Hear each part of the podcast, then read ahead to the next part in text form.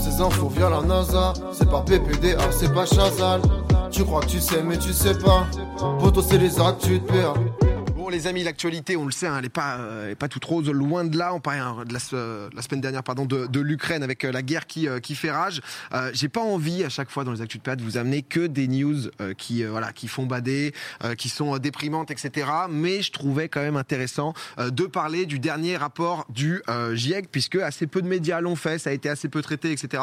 Et je me suis dit, on va en parler. Alors, vous en faites pas, je vais vous donner les informations. Déjà, c'est quoi? C'est quoi le quoi le GIEC Qu'est-ce qui se passe? Donc le GIEC, c'est le groupe d'experts intergouvernemental sur l'évolution du climat. C'est fondé en 1988, beau petit logo. C'est l'organisation météorologique mondiale et le programme des Nations Unies pour l'environnement à la suite du G7 qu'il a fondé. Il y a 195 États membres. Il y a six rapports qui ont donc été publiés depuis sa création. Chaque année, justement, bah, ça fait l'état de la euh, des euh, détérioration du euh, du climat.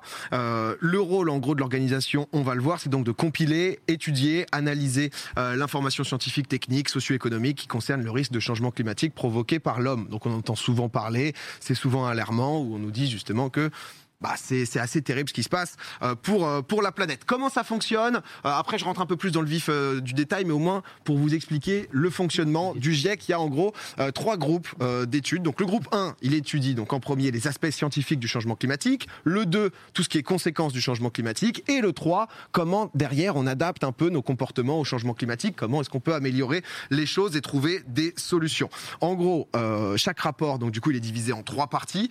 il y a donc trois groupes de travail. Là, le dernier, donc il y a eu le premier volet qui est sorti en août 2021. Si on en parle aussi aujourd'hui, c'est que le deuxième, il est sorti euh, il y a un peu plus d'une semaine, donc il est sorti fin février dernier. Euh, et il va y avoir le troisième, donc du coup, volet avec aussi euh, pas les solutions, mais les pistes de réflexion, etc., qui sortira donc début avril. Le rapport, il fait 3675 pages. Ah, oui je pas que j'ai pas, pas tout lu, euh, mais il y a un condensé qui fait 40 pages qui explique, euh, voilà, qui, qui, résume un peu. Je vous fais vraiment un résumé euh, assez rapide de, de, ce qui se passe, de ce qu'il faut retenir. C'est en quelques points, même si voilà, c'est forcément un peu plus gros que ça quand même. Concrètement, déjà, le réchauffement climatique, on ne parle pas de, euh, de choses dans le futur, c'est pas une possibilité du futur, c'est actuel, c'est maintenant. Il y a déjà 1,09 degré de plus par rapport à l'ère donc pré-industrielle. Si ça continue comme ça, sans changement, euh, on va donc vers un réchauffement de 2,7 degrés d'ici la fin du siècle. Euh, concrètement, par exemple, pour tout ce qui est inondation, etc., 2 degrés de plus, c'est fait des épisodes deux fois plus violents. Donc vraiment, chaque degré qui est rajouté fait que ce qui est catastrophe naturelle, etc., est de plus en plus euh, bah, violent. Toutes les régions euh, du globe sont désormais touchées, forcément certaines zones euh, plus que d'autres. Il y a des pertes irréversibles sur certains écosystèmes terrestres et marins, et il y a entre 3,3 et 3,6 milliards de personnes qui vivent dans un, environnement vulnérable au changement climatique. Donc à peu près la moitié de la population. En gros, le rapport, il est divisé, donc, du coup, avec les trois parties, c'est aussi à deux temporalités. Il y a le moyen terme, en gros, en 2040, ce qui concrètement pas on peut plus trop changer la donne, mais le but maintenant c'est de limiter la casse et euh, un peu plus, euh, enfin ça c'est court terme pardon et moyen terme donc jusqu'en 2100. Euh, pour ça, justement, on parle du GIEC, etc. Je me suis dit, c'est pas moi qui vais être maître conférence, hein, parce que forcément, moi, je suis comme vous, hein, je regarde de temps en temps, je suis en mode, ah, c'est la merde. Ah, donc, un nouveau rapport, c'est toujours la merde. Donc, euh, qu'est-ce qui, euh, qu'est-ce qui se passe? C'est vrai que parfois, on nous dit, bon, bah, il faut se laver une fois tous les deux mois. T'es en mode, est-ce que c'est la seule solution? C'est vraiment, il y a, il y a plus que ça. Euh, c'est souvent un rapport, qui dédier les 3800 pages euh, pour les décideurs, voilà, pour ceux qui, euh, qui peuvent changer vraiment les choses, même si euh, on peut tous apporter aussi notre pierre à l'édifice. Et on s'est dit, voilà, justement, qu'on allait être aidé de quelqu'un pour poser quelques questions, aller plus en détail, avec pas n'importe qui quand même. C'est la coprésidente du groupe de travail 1, donc que je vous présentais tout à l'heure, du GIEC depuis 2015. C'est docteur Valérie Masson-Delmotte, qui, qui, qui a pas pu être avec nous, parce qu'elle a quand même un emploi du temps assez chargé, mais on lui a posé quelques questions cet après-midi qu'on a pu enregistrer. Je me suis dit que voilà, ça pouvait donner des éléments un peu de, de réponse sur tout ça, euh, ni plus ni moins. Forcément, quand on voit ça, je sais pas si vous avez vu Don't Look Up, le film, euh, le film avec DiCaprio, etc. Ouais, euh, aussi. Euh, donc forcément qui est aussi bah, un peu alarmant, mais qui te rappelle la réalité avec une comète qui va peut-être les scientifiques qui disent bah voilà elle va tomber sur la Terre, ça va détruire la Terre. Tout le monde est en mode mais non mais pas du tout, c'est de la merde, etc. Le traitement des, des informations, bon Petit spoil, hein, tout pète. voilà, je, je, vous le dis. Si jamais tu voulais voir le maté soir, bah c'est mort, c'est mort, ok. Voilà, je te le dis. Mais euh, bah, d'ailleurs, pour commencer, euh, à ce sujet, euh, elle avait une anecdote plutôt plutôt marrante par rapport à Don't Look Up.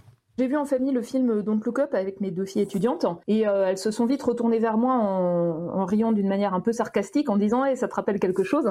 Et elles avaient tout de suite en fait tilté sur euh, euh, cette satire qui montre un, mécanisme de déni devant une situation d'urgence. Et donc j'avais fait j'avais fait une tribune en, en, en espérant qu'un film comme celui-là une satire en fait elle peut permettre peut-être d'avoir aussi une forme de sursaut. C'est-à-dire de pas rester passif et attendre que la comète arrive mais au contraire de se prendre en main et, et d'agir chacun à son échelle.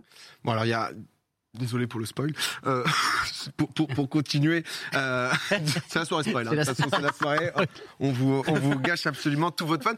Mais euh, au-delà du côté anecdotique, etc. Dans ce rapport, donc j'ai j'ai parlé de quelques chiffres. Euh, on voulait aussi lui bah, lui demander s'il y avait un seul chiffre à retenir du dernier rapport, ça serait lequel?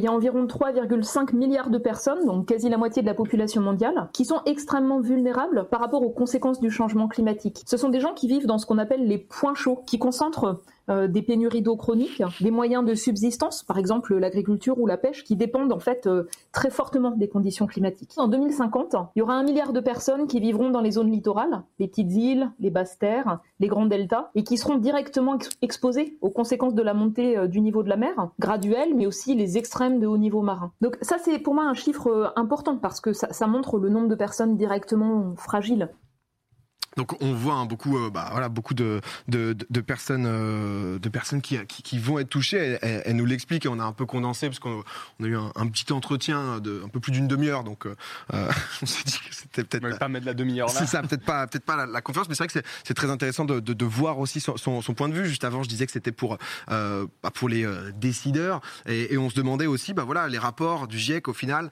euh, à quoi ils servent et comment les pays, bah, ils s'en emparent pour potentiellement changer les choses. Quoi les rapports du GIEC, ils font le point sur l'état des connaissances scientifiques, techniques, socio-économiques. Ils montrent les enjeux et ils montrent aussi les leviers d'action pour l'adaptation. Ce qu'on voit monter en puissance depuis, je dirais, les années 1990, c'est des politiques publiques portant sur le climat. Il y a par exemple aujourd'hui 170 pays qui ont des stratégies nationales d'adaptation de très nombreuses villes et collectivités. On voit aussi monter en puissance des stratégies pour baisser les rejets de gaz à effet de serre, mais on voit que euh, c'est trop long par rapport à ce qui serait nécessaire pour euh, permettre de stabiliser le réchauffement à un niveau très bas. Il y a besoin d'institutions qui comprennent les enjeux, qui comprennent où sont les vulnérabilités donc on voit que ça démarre, mais ça démarre lentement et souvent c'est quelque chose qui est un peu mis dans un silo, l'action pour le climat, alors qu'en fait ça pourrait irriguer bien d'autres dimensions.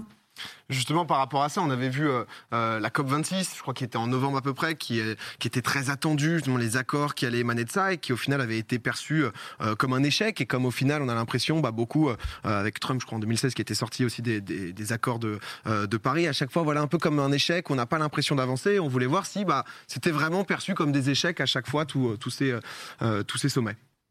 Alors moi, ce que je peux dire, c'est que depuis donc 30 ans de négociations internationales sur le climat, il y a eu quand même des avancées lentes. En particulier la mise en place de l'accord de Paris sur le climat, qui a été fragilisé par l'administration Trump, mais qui a résisté, qui a pris du retard du fait de la pandémie. Les scénarios de très fortes émissions de gaz à effet de serre, on considère qu'ils sont aujourd'hui moins plausibles. À voir en fait ce que va donner la situation de crise euh, européenne actuelle. Est-ce que en fait, euh, par rapport à notre dépendance, par exemple, euh, du gaz, du pétrole et du charbon russe, est-ce que ça va entraîner un sursaut vers chercher toujours plus de gaz, de pétrole et de charbon ailleurs?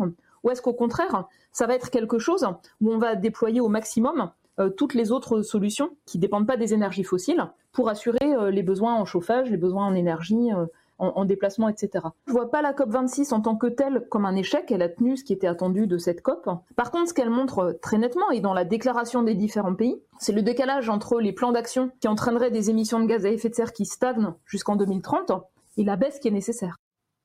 Marie, tu voulais dire quelque chose? bah, C'est fou parce que ce rapport, donc c'est quelque chose, c'est des groupes d'études qui travaillent dessus sur un fil rouge. Donc déjà, on sort d'une pandémie, ce qui a dû largement redéfinir aussi des, certains curseurs.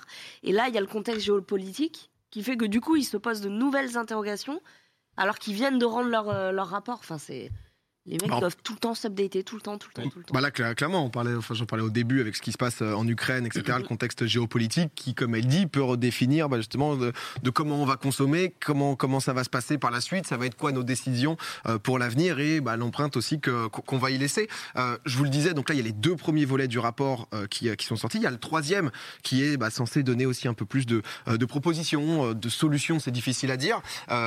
Est-ce qu'il va être plus alarmant ou pas? C'est un peu ce qu'on lui a demandé.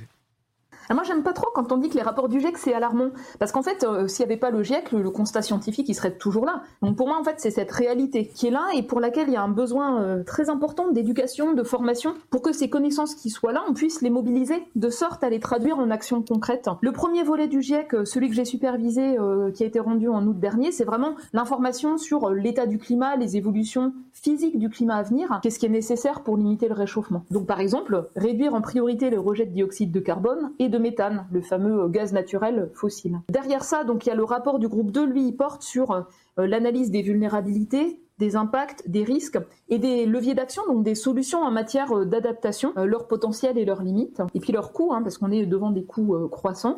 Et puis la dernière chose, donc le dernier volume de la trilogie, euh, qui sera rendu le 4 avril, lui, il porte vraiment sur la manière de réduire les rejets de gaz à effet de serre. Ça va montrer en fait les leviers d'action qui existent dans chaque secteur d'activité ou de manière transverse, à la fois sur euh, les, grands systèmes de production, mais aussi la demande. C'est également un rapport qui euh, analyse de manière étroite comment faire en sorte d'assurer un développement soutenable en réduisant les rejets de gaz à effet de serre, en tenant compte aussi des différences de responsabilité, de capacité à agir.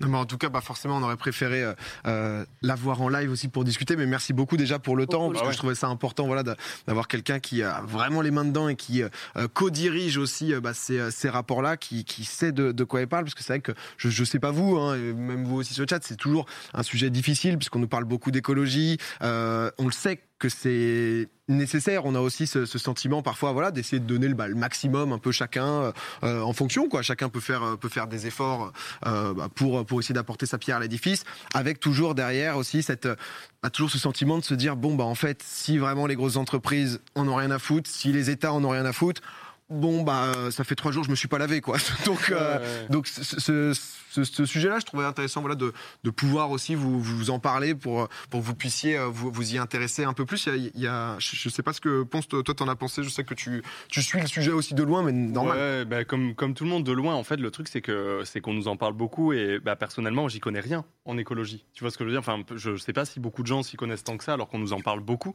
Je pense que là, ce qu'on vient de faire, au final, c'est quand même assez important de au moins parler de, du GIEC et puis même bah, ce qui, ce qui s'est passé, ces réponses-là et tout. Moi, j'ai toujours un sentiment de frustration, mais je pense que je suis pas le seul, mais sentiment de frustration parce que chacun peut faire ses efforts à, voilà, à sa manière, euh, des, trucs très très classiques. En fait, limite rester civil aussi, des fois c'est des trucs un peu bêtes. Mais tu sais, tu as toujours l'impression de donner un coup d'épée dans l'eau où tu te dis, bah ouais, mais il y a des pays où il y a un milliard cinq d'habitants où peut-être que bah, les dirigeants ils s'en foutent quoi. Et tu dis, bah c'est c'est dur, quoi. C'est dur, c'est dur. Et là, pour le coup, bah, nous, on n'a pas trop d'impact, nous, personnellement. Et donc, des fois, faut pas non plus se culpabiliser, tu vois. Genre, évidemment, on peut chacun faire nos petits trucs et faut pas abuser, mais il faut pas non plus culpabiliser. Nous, dans notre petit être, on pas non plus responsable de tout, tu vois. Mais est-ce qu'il n'y a pas aussi eu un, alors pas un rejet de l'écologie, mais c'est vrai que euh, le spectre a beaucoup été de moraliser les gens, de justement les culpabiliser, de leur dire bon bah c'est pas bien ce que tu as fait, peut-être que tu manges ça, peut-être que tu bah, fais pas assez ça. Il y a des trucs importants, tu vois. Évidemment, euh, les bouffons qui jettent des trucs dans la rue, tu es en mode bah bon, euh, là, mais pour moi, j'appelle ça du, du, fin, ouais, du civisme, c'est le côté civil. Du civisme, tu vois, c'est même plus de l'écologie, ouais, c'est ça.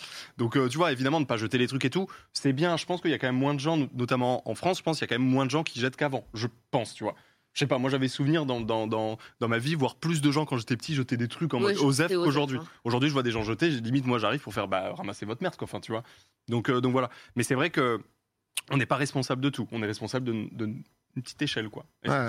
Mais c'est aussi, euh, euh, bah, ça peut être important justement dans cette période même euh, élection etc. De, de, pouvoir pousser. Euh, elle nous disait aussi dans, dans l'entretien que ça, ça, joue aussi, alors à l'échelle des gouvernements, des entreprises, mais aussi en collectivité locale. C'est-à-dire que ce soit la mairie, ça, ça joue beaucoup aussi en local où elle disait justement que c'est pas non plus l'écologie en mode bon bah il y a un truc en haut qui va ruisseler partout. C'est aussi plein de petites actions, actions locales où bah là en tant que citoyen, ouais, on peut plus ou moins bah avoir avoir des demandes. Je sais pas si bah, moi, effectivement, comme Pompon, j'y connais rien. Et euh, le seul euh, prisme que j'avais, il était forcément politique. C'est ce que je vais entendre à la radio, ce que je vais voir à la télé.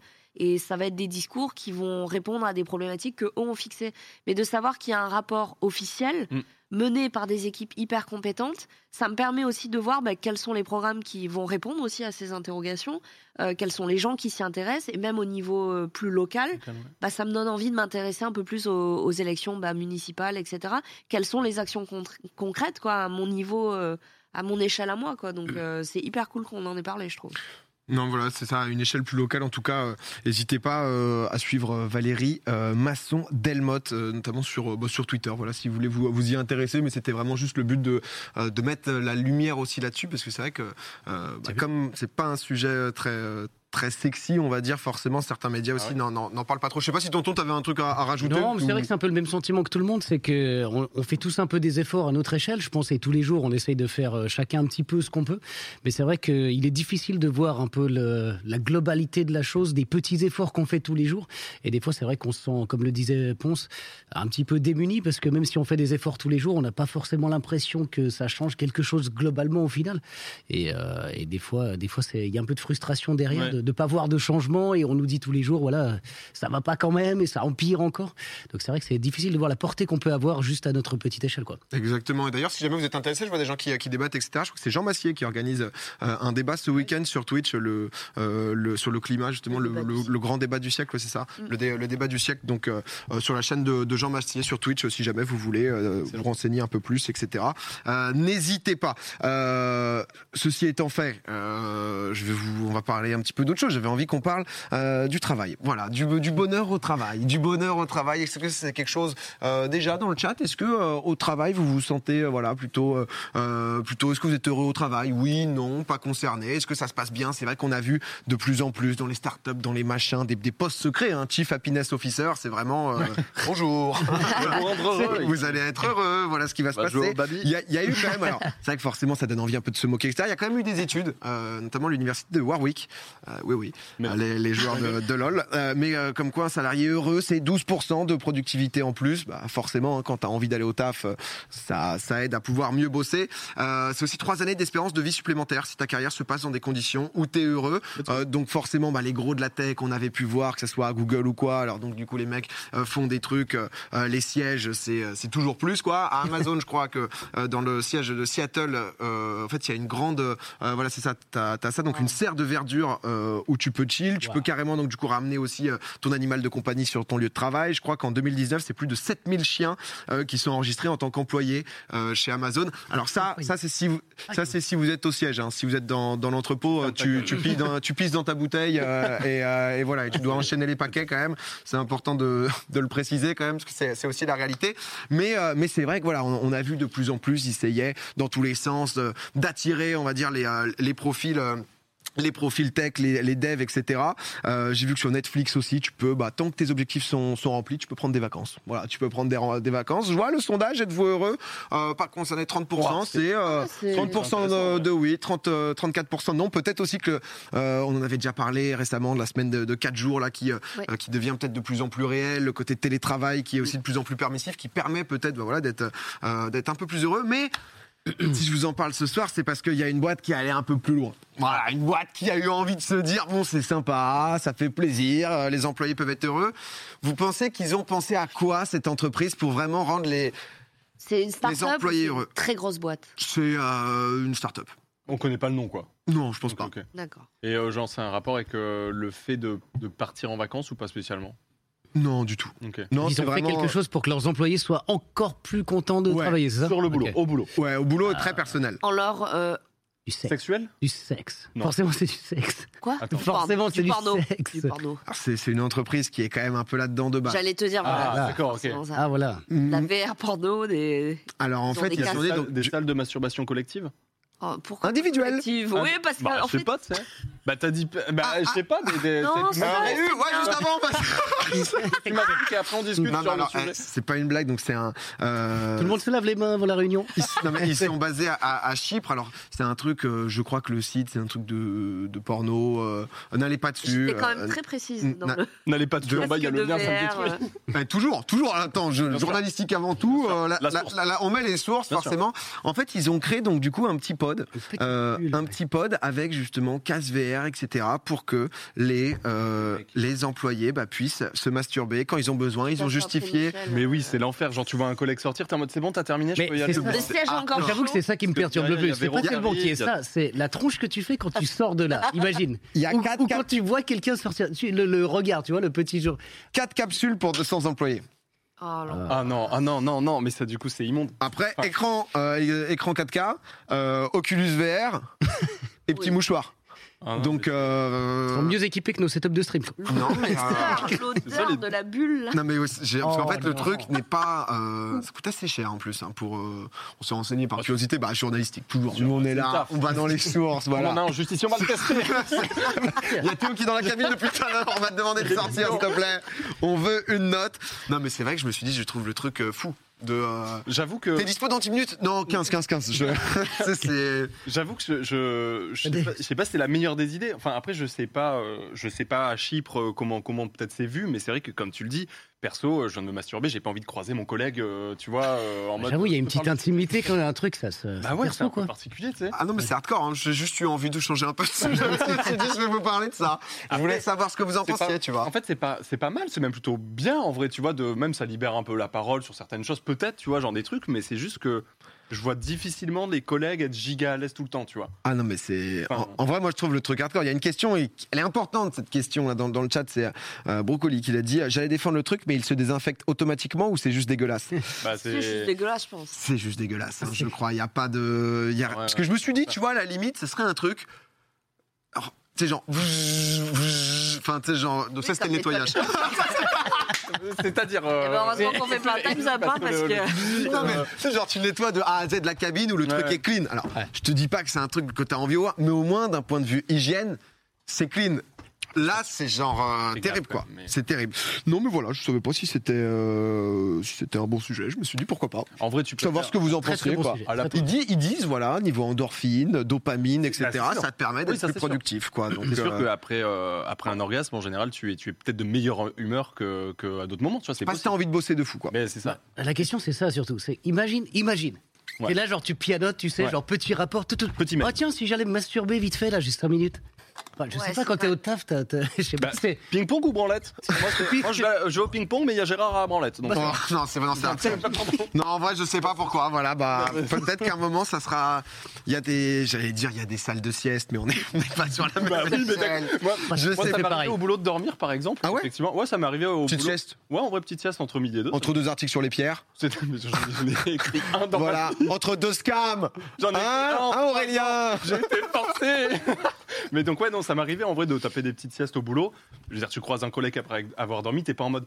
Euh, non, c'est pas vrai. Enfin, ça va. Ouais. une sieste, quoi. Non, non, mais c'est c'est horrible. Voilà, je voulais juste en parler. Je voulais, je voulais finir avec une note un peu plus positive que go. que, que voilà le, potentiellement l'angoisse de- du climat. Euh, voilà, c'est l'angoisse de la branlette, c'est énorme. Euh, ça, ça, ça régale. J'avais que deux actus en plus. Voilà, donc euh, On s'arrête sur une branlette, quoi. Oui, C'est fin branlette. Oui, oui, tout à fait. Euh, non, sinon, j'ai vu euh, Xia qui a dit sin- sinon on est le 8 mars, il y a peut-être euh, une autre actu plus pertinente. Bah, bien évidemment, le- la journée du, euh, du droit, du droit des femmes. International Du du droit- droit des femmes. Droit international des... internationale des droits de la femme. C'est ça. confond souvent avec la journée de la femme, qui est du coup. euh, Qui est C'est tous les ça. jours, Marie. Ah, pompon. Oh. Non, mais c'est vrai, mais voilà, où, où j'ai pas voulu non plus faire une actu pour, bah, pour- juste pour vous dire ça, pour vous dire ça, pour être en mode, allez, j'ai coché ma, ma case, c'est bon, je, est-ce que je peux être considéré comme féministe après ça Je voulais que soit, ça, soit que ça soit euh, euh, pertinent ou non, et justement après, on va avoir un projet euh, très très cool pour mettre en, bah, en valeur, en lumière, euh, toutes, euh, toutes les femmes de France. Euh, est-ce que, euh, est-ce qu'on les accueille? Maintenant On va les accueillir juste après, parce que avant ça, euh, oh l'enfer, là, je fais une transition sur le salon de l'agriculture. Du coup, c'est pas ça. Allez, les grosses vaches La transition. Non, non, c'est pas ça. Super. Non, c'est pas ça. Non, mais c'est- non, par contre, au- au- au-delà de ça, parce que du coup, journée internationale des droits des femmes, etc., c'est vrai qu'on a pu euh, je crois que c'est le gouvernement qui a fait un truc, euh, du coup, avec que des mecs qui s'expriment pour parler justement du droit international des le- femmes. Ah, ils ont supprimé le truc avec euh, les acteurs, les sportifs. Il y a trois, Ah, quatre joueurs de. Paris où ils Moi, j'ai vu disent. un truc de la, de, de- de la, La police. police Ouais, la Ah, police terrible. aussi. C'est que- terrible, mais qu'on- ils ont supprimé, du coup. Euh, grâce à ces hommes, les femmes ont eu des droits. C'est ça, ouais. Bah, c'était beaucoup ça, quoi. Grâce à, Ah ces hommes, c'est- des femmes ont eu des droits. je vais te dire un truc, comme tu disais, euh, le, le- la problématique, j'ai perdu mon micro, euh, la problématique de, de cocher des cases, je- moi, euh, même euh, en tant que meuf, tu vois, et Charlie l'a dit dans ses euh, stories, donc Charlie qui, vient souvent sur Popcorn, euh, pendant la journée euh, internationale du droit des femmes, on a tendance à voir dans les médias beaucoup de portraits de femmes, de citations de femmes très inspirantes euh, qui ont été politiciennes, qui ont été docteurs, qui ont été machin. Et c'est vrai que c'est la journée de toutes les femmes. C'est toutes les femmes ont des droits et elle l'a très justement rappelé dans, dans sa story Instagram en disant que ben il faut pas se sentir diminué de voir euh, partout dans les médias des portraits de ces femmes exceptionnelles. Oui, si t'es pas la boss ultime qui a justement Ouais, révolutionné le monde. euh, Les droits des femmes. Exactement, c'est Ouais. le les droits de toutes les femmes et je trouvais ça bien de le rappeler. Exactement. Je sais pas si euh, Théo a pu, a pu retrouver le tweet. Il a été De- oh. celui de la police. C'est, euh, bah, on peut le mettre. C'est un, c'est un tweet assez long, mais euh, C'est un trait de 8 pages, mais. Ah voilà ouais. Voilà, bah je lis pas du coup. c'est vraiment, c'est régalade de A à Z ce moment. Euh, non mais justement ce que tu devais dire, euh, ça alors un peu mal à l'aise par rapport à tous les médias qui utilisent le 8 mars pour faire les portraits des femmes d'exception, pour mettre en avant le droit des femmes, euh, qu'on s'entende, c'est super cool de mettre en avant les travaux ou accomplissements euh, de 12 en particulier, mais le deuxième tweet, ça donne un peu l'impression d'assister à un grand show de qui seront les meilleures femmes, dirait euh, euh, dignes d'être célèbres. Je trouve qu'on s'éloigne un peu du propos. Euh, du coup, c'est la journée du droit des femmes. Toutes les femmes, pas de besoin d'être astronaute ou girl boss pour avoir des droits. Exactement le plus important, euh, c'est déjà justement, en tant que mec, de, de pouvoir se rendre compte de ça, de ce que vivent les femmes au quotidien et de respecter toutes les femmes de notre entourage. Je pense que ça sera déjà un bon début pour les mecs.